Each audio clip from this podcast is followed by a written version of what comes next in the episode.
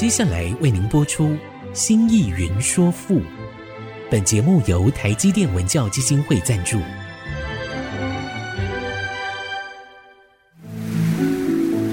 从气盖山河的朝代风华，到细腻抒情的人生长叹，跨越朝代，开启诗词盛世，《新意云说赋》。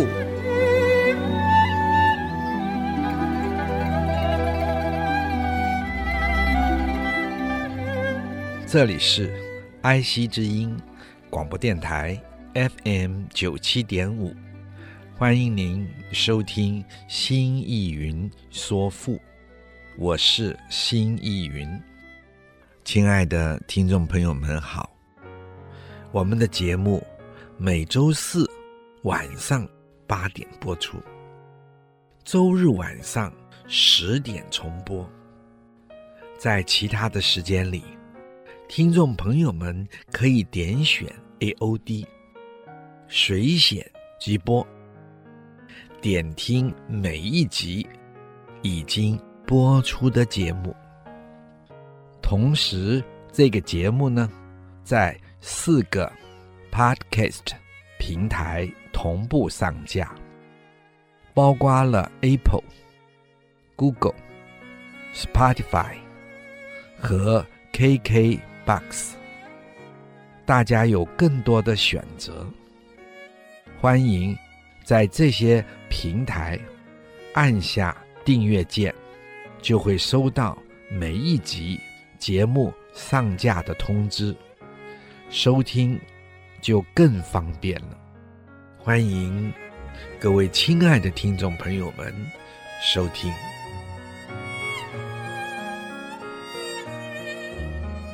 我们上个礼拜谈到，屈原以《天问》作为题篇，他的意思也就是，凡是宇宙一切事物不可推究者，就是根本无法推究者，他仍然去进一步的希望提出问题，探究。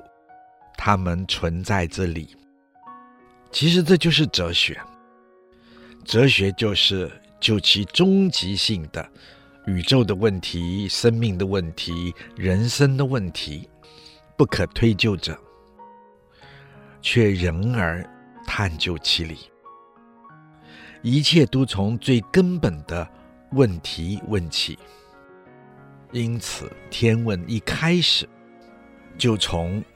一团混沌的大气，在二义，也就是阴阳二义还没有分别的时候，没有分开的时候，一切都在原始洪荒之中。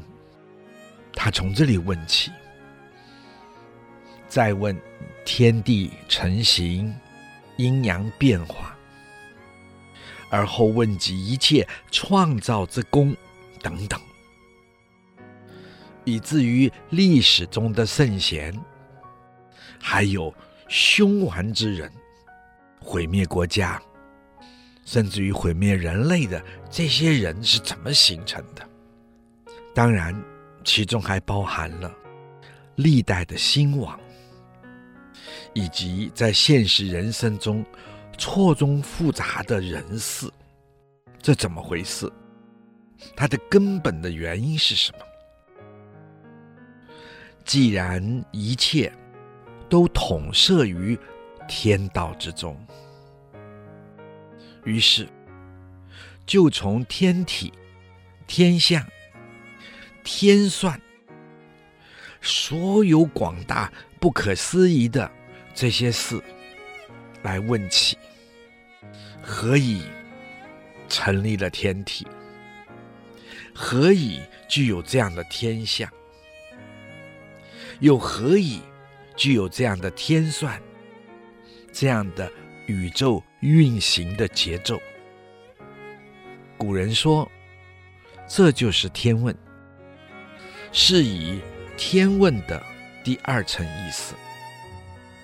所谓的天问，就是彻底的问，天具有彻底的意思，终极、彻底。另外还有人说，天问者就是仰天而问，抬头看着天，然后问出问题。这也就是说，屈原在楚国的太庙，以及所有公卿祠堂，他被流放，他徘徊流连，在这些祖先的庙宇之中，观瞻着太庙以及所有公卿祠堂中的壁画，在强烈的壁画图像的刺激之下，启发他想起这世界。这一切的发生，从无可言说的什么都没有的状态底下，以至于万物演化出来，而后世界形成。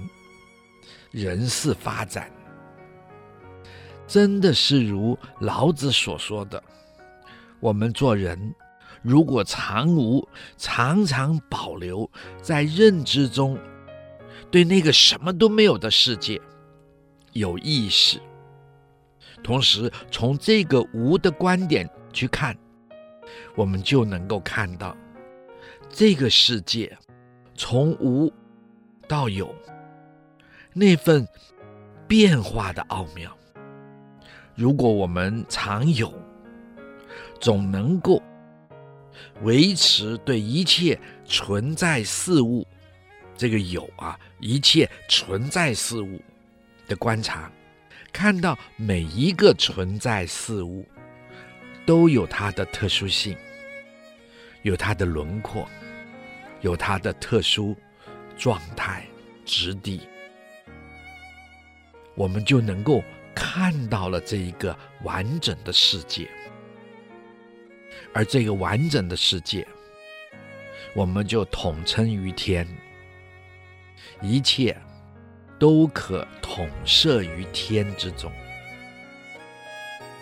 天成了一个最大蕴含的抽象概括，也就是传统中国的。伟大思想创造，或许说，也就是世界上很多的民族都没有天这个观念。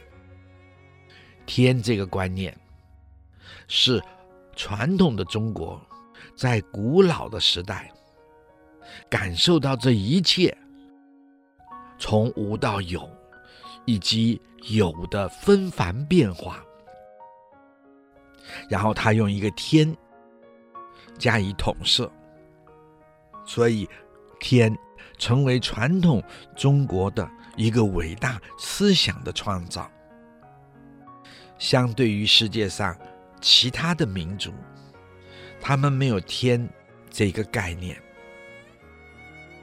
他们会用太阳，会用月亮，会用星辰，会用氢气。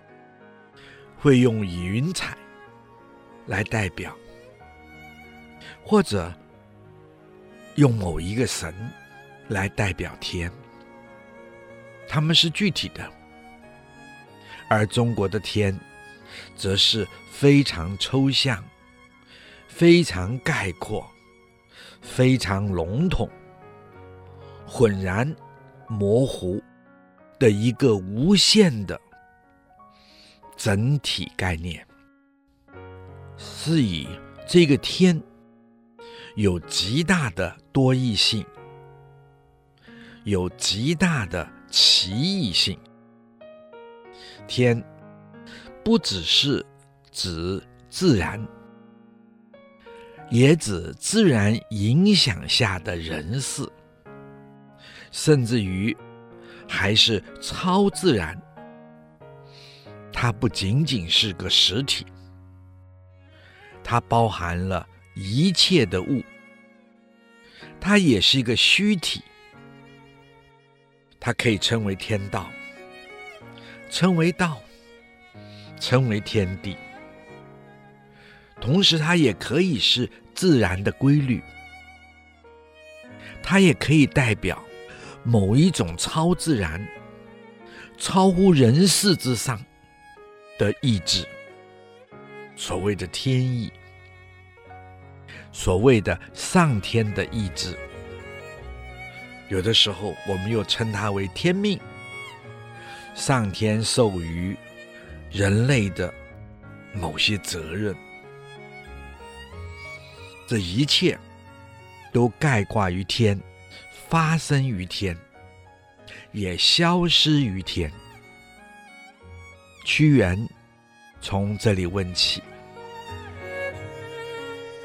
曰：“岁古之初，随传导之，上下未形，何有考之？明朝蒙暗，谁能及之？”请亲爱的听众朋友们注意，这个“曰”。是发问之词，用今天的话，就像以前白话小说上所说的“话说如何如何”，这个“曰”就是那个话说。岁古之初，这个“岁”通深邃的“岁”，也就是在这个“岁”上面加一个“薛”。就是地洞的那个薛，深邃的邃。不过引申做悠远讲，或者是深远讲。岁古就是远古，初就是开始的始，做开始讲。这个之就是的，在远古的开始。这句话，随传道之，谁是哪一位？传道就是传言、传说。这个之就是他，就是那些。好，我们先说到这儿，待会儿再说。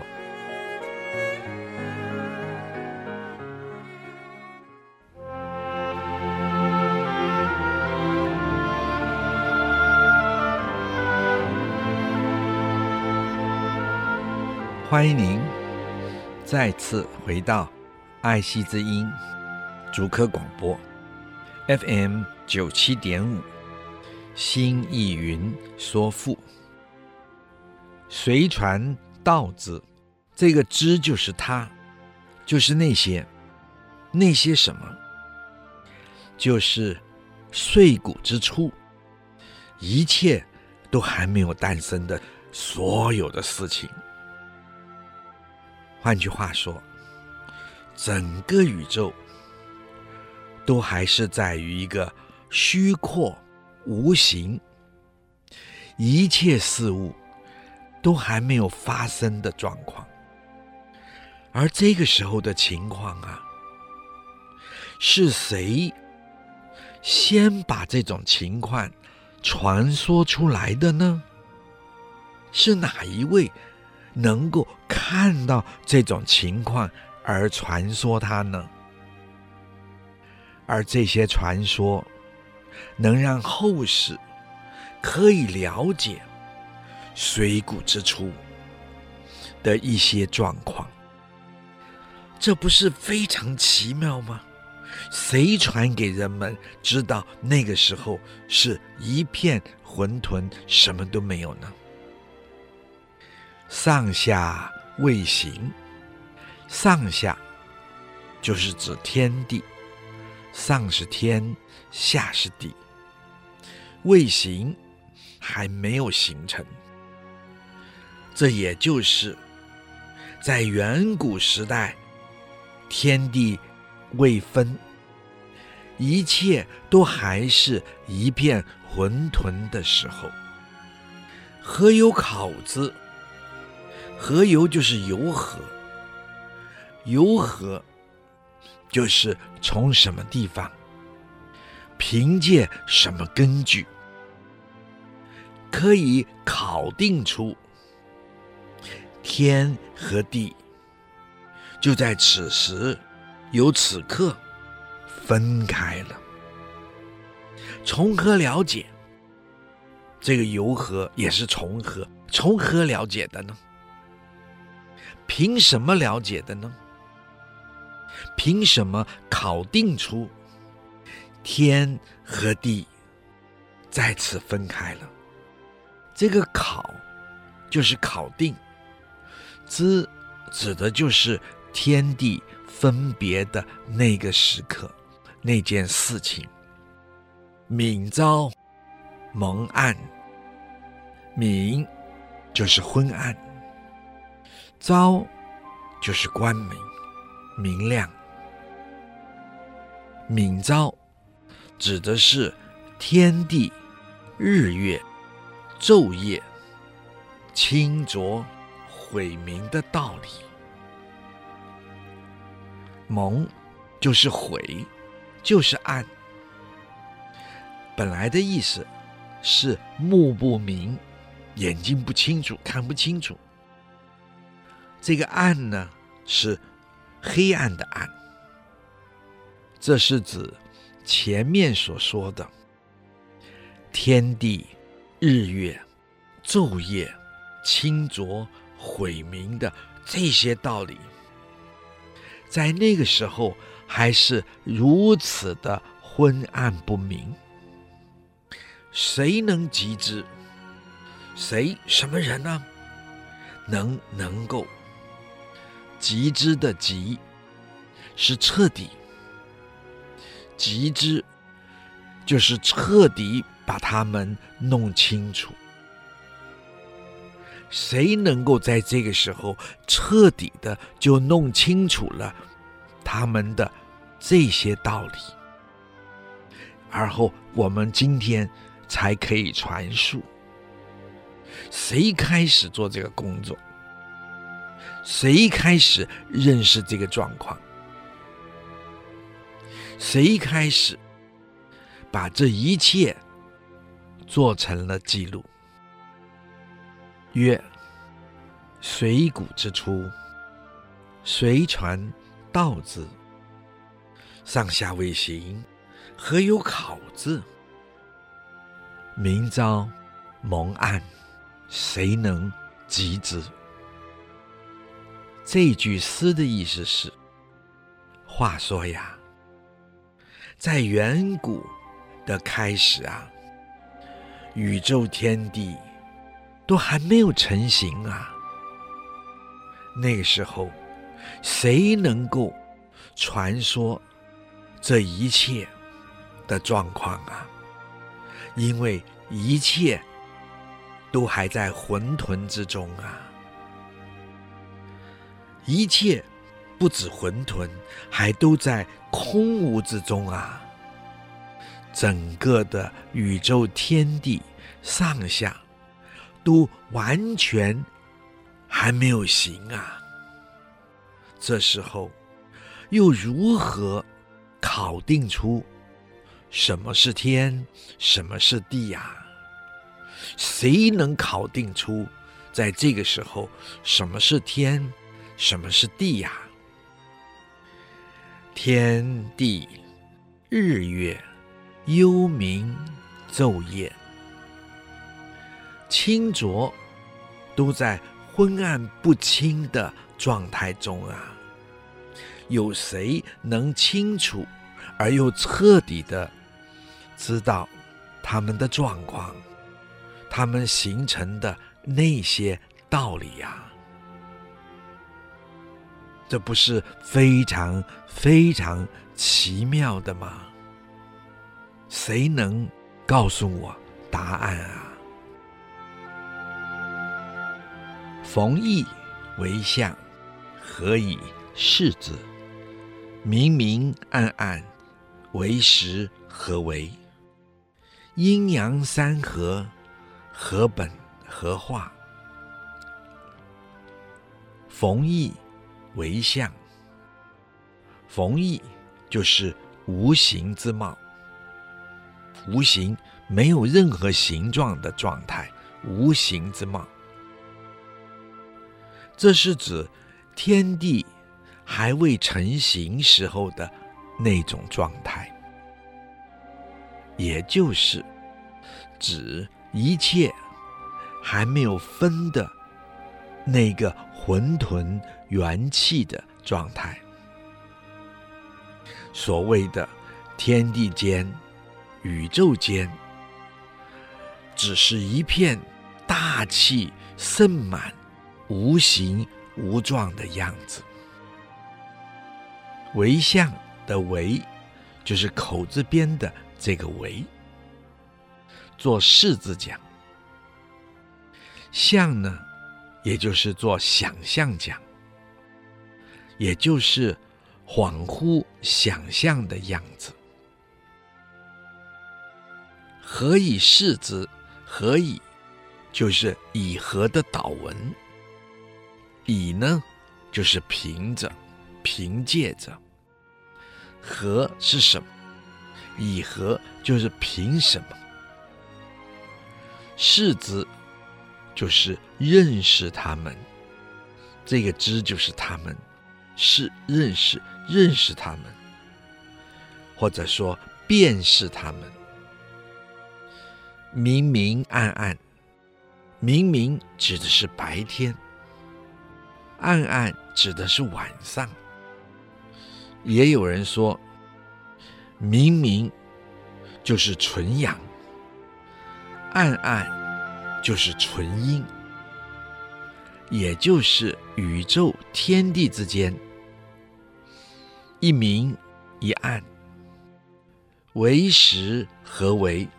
这个为就是口字边的那个为，做士字讲，或者做旧字讲。时间的时呢，也是是不是的是字讲。为时，就是为是。那么为是的意思是什么呢？为是的意思就是就是这样。何为？就是为什么？为是造的意思。为是何为？就是为什么要造就成这样啊？这个为啊。就是造就，造就成为这个样子。为什么在混沌一片，而后化生出这么多万物的时候，得造就成这样？Why？为什么？阴阳三合，这个在春秋孔子写的《春秋》这本书。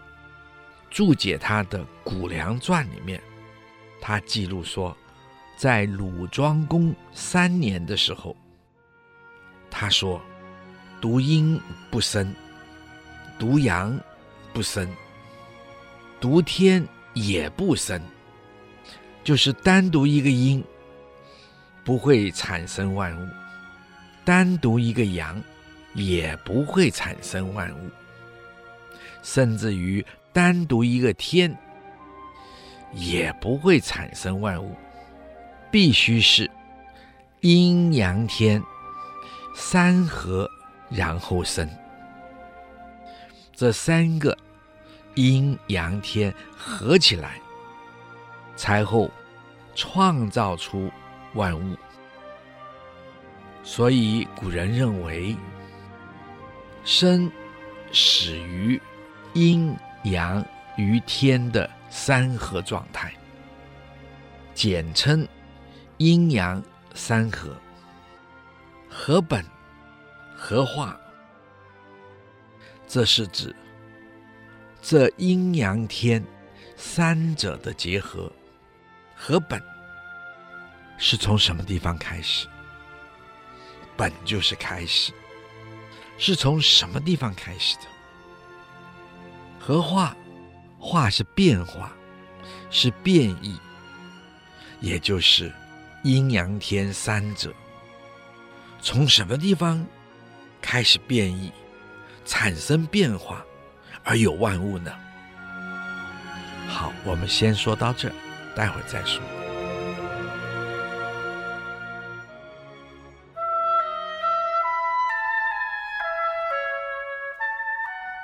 欢迎您再次回到爱惜之音竹科广播 FM 九七点五新意云说赋，欢迎您的收听，亲爱的听众朋友们好。我们刚才讲到，屈原问出了这阴阳三合是在什么样的地方开始结合？开始产生变化呀！风义为相，何以释之？明明暗暗，为时何为？阴阳三合，何本何化？这句诗的意思是，在宇宙天地间啊，还只是充满原始、未分的无形。无相的元气呀，人们仅能凭着一些想象啊，迷离堂皇的那样的一点点的去推想啊，想象那个时代的状态啊，人们凭什么去认识、去辨识他们的形体啊？宇宙天地间啊，阴阳晦明的分界啊，到底是谁造作出来的呀？阴阳天三者的结合，而产生了宇宙天地万物。但是他们是从什么地方开始结合的呀？他们又是从什么地方开始变化，而具有了创造一切的力量啊？这一切是怎么回事啊？这一切是怎么开始的呀？环则九重，孰盈度之？为之何功？孰出作之？卧为焉细，天极焉佳。环则九重，这个环同那个圆，就是同心圆的圆，指的是天体。则呢，是做乃字讲，也就是是不是的是。九重就是九层，古代。认为天是圆的，而且有九层。孰赢度之？孰就是谁？赢呢，本来是做经营讲，在这里呢，做环绕讲。度呢，就是度量、测量，就是去测量它。谁去测量？这个圆形的宇宙天体呢，度之的之，就是它指的是九重天。我们刚才说了，环则九重，孰盈度之？也就是说，谁来经营？同时环绕着这个圆形的宇宙。九重的宇宙，然后来测量、计算这个天体，而后来建设它的呢？为之何功？为是做句首语，无义，没有意义。之就是此，此呢是这等工作，这些工作，什么工作呢？就是。量度这个宇宙，并且建造这个天体的工作，何功？就是何等伟大的功力啊！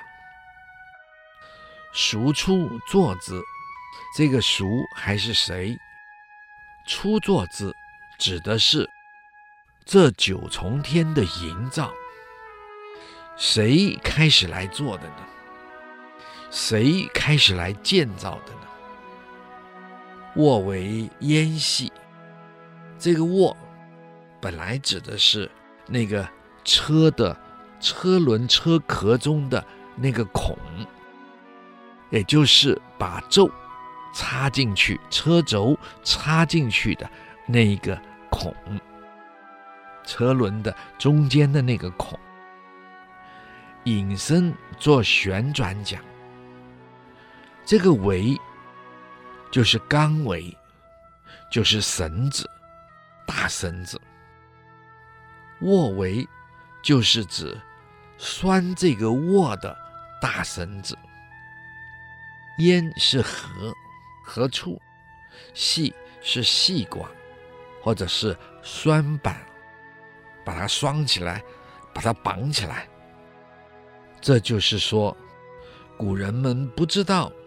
地球的自然旋转，以为地球的运转就如同人间一般的机器，然后有个大的轮轴，然后插进了轴心，然后再用了钢绳去拉扯它，去运转它，然后以此来维系整个的天体。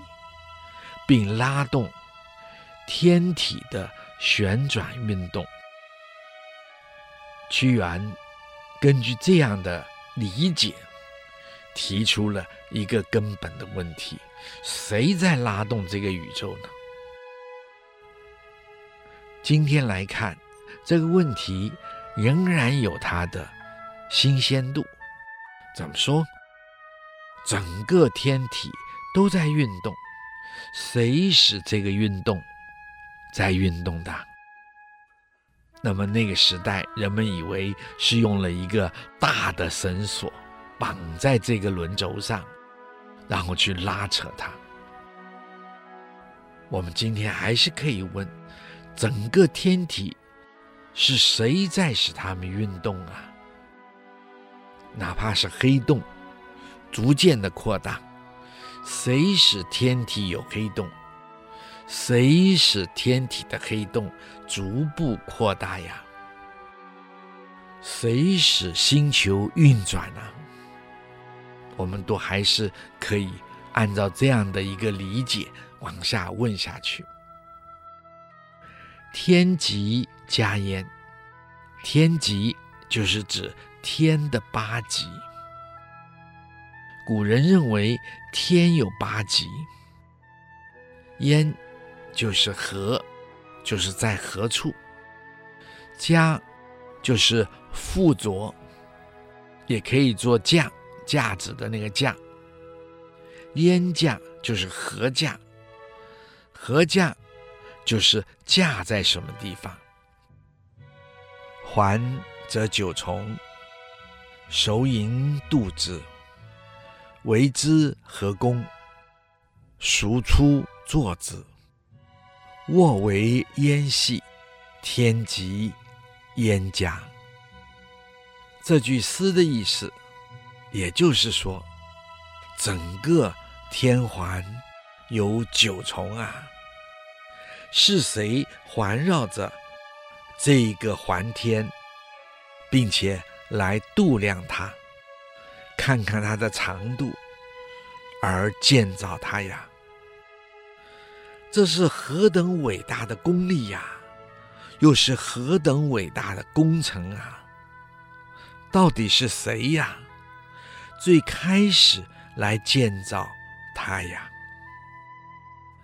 这无限天体的旋转，是谁把钢维绑在上面的呀？是谁拉扯着钢维使天地运转啊？而这个钢维到底是藏系在什么的地方啊？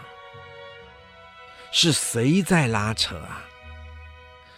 拉扯使得这一个天地天体运行不息呀。再说，天体的构成啊，有八个柱子啊，它又浮架在什么地方啊？有什么地方能够稳得住这八根柱子、八根脊梁的天体呀？好，我们说到这儿，待会儿再说。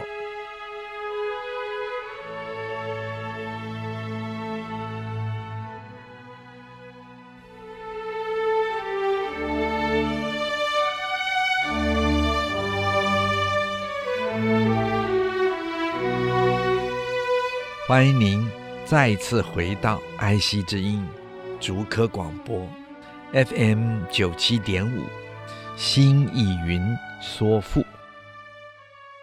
亲爱的听众朋友们，我们刚才说到了这一首“还则九重，孰盈肚子？为之何功？孰出作字？”沃为焉细，天极焉佳。下面则是八柱何当，东南何亏？九天之际，安放安属？欲为多有，谁知其数？八柱何当？八柱。就是八根柱子。古代传说认为有八座大山，以作为这天体的八根大支柱，支撑起这一个无限宇宙的天空。何当的何就是什么？何当的当呢？就是在什么地方？何当，就是他们到底支撑在什么地方？这个当，本来是做值日生的那个值字，那么在现在呢，就是他们到底建立在什么地方？何是什么？何当，就是建立在什么地方？他们那个支撑的点，到底？支撑在什么地方？这是一个很深刻的问题，亲爱的听众朋友，是不是？八座大山就是八根大柱子，支撑起这无限的宇宙的天空。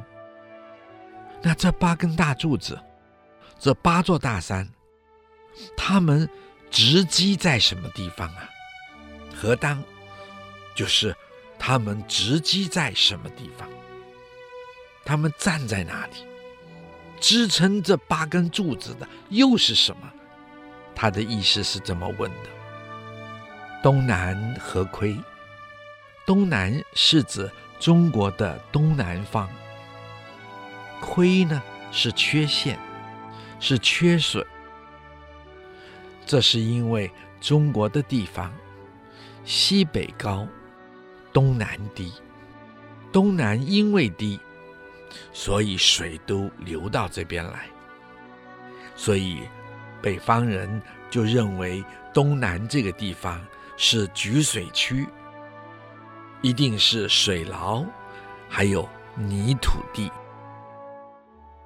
在这样的状况下，天柱如何能安放呢？九天之际。九天指的是天的中央和天的八方，又称九野，郊野的野，九野。古人说，天有九方，东方是昊天，东南方是阳天，南方是次天，西南方是诸天。西北方是幽天，北方是玄天，东北方是变天，中央是均天，一共有这九天。记是边际，安放、安属。安放是何放？放在什么地方？安是何？安放放在什么地方？这个放就是安置，安置在什么地方？坐落在什么地方？安属的安也还是和？那么属是连接，因此安属连接在哪里？依附在什么地方？余威多有，余威就是角落。古人传说天有九眼，如此而产生九千九百九十九个角落。玉是角落，也就是有众多的角落。所以说，玉为多有，在天的九重的结构中，有无数的角落。这些角落、这些结构的连接处，谁知其数？谁知道这些角落到底有多少个数目啊？换句话说，对整个的天体的结构，有谁能详细的知道？有谁能算出就是这么多的角落呢？这些计算哪里来的？其实屈原的每一个问题，细细的剖析，是很多层意思在内。朋友们不妨。自己进一步的去思考一下，他实际上是提出了一个高度的宇宙论的问题：八柱何当？东南何亏？九天之际，安放安属？欲微多有，谁知其数？这句诗的意思是。天的八根天柱到底安放在什么地方啊？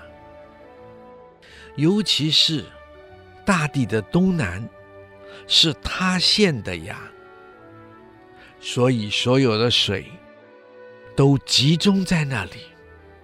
东南区是一个水牢的泥地呀，九天。的边际，它会安放在什么地方啊？大家有没有问过啊？何以天被安放的这么稳当啊？它们到底附属在什么的地方啊？那个地方是什么样的地方啊？九天的构成。又有好多好多的结构所形成的角落呀，谁能够详细知道这些结构的角落到底有多少数目啊？虽然有人说有九千九百九十九个，然而真是只有这样的数目吗？天何所踏？十二烟分。日月安属？列星安成？出自阳谷，次于蒙氏。天何所踏？天就是指上天，何就是有多少，所是助词。踏是脚踏的那个踏，踩踏的踏的假借字。引申呢，做会合解。天何所踏？指天地中日月在何处会合啊？十二烟分，十二指的是十二个时辰，辰指的是日月交汇的那个点。《左传》昭公七年说：“日月之会，为之辰。”所以我们要知道，在一年之中，日与月会合十二次。我们通常多用子、丑、寅、卯、辰、巳、午、未、申、酉、戌、亥来称呼它，说这是十二个时辰的名字。是十二个时辰，十二烟分，烟呢，就是安，就是和；分呢是划分。十二就是十二个时辰，所以这里问的是，十二个时辰是如何划分的呢？日月安属，安是如何？属是依附、依托，日月安属，就是日和月是如何依附在天上的呢？列星安辰，列星就是众星，安就是和，如何？辰就是陈列，众星。是如何陈列在天上的呀？好，我们今天就说到这里。如果您有任何的问题或者是想法，欢迎您留言 triple w 点 i c 九七五 dot com。刚刚提到的作品，我们也会放在节目网页上，可以边听。边参阅，新意云说赋，我们下次再会，谢谢收听。领略赋中风华，朝代气象，新意云说赋，由台积电文教基金会赞助播出。台积电文教基金会邀您走进赋的一方天地。与人文经典相遇。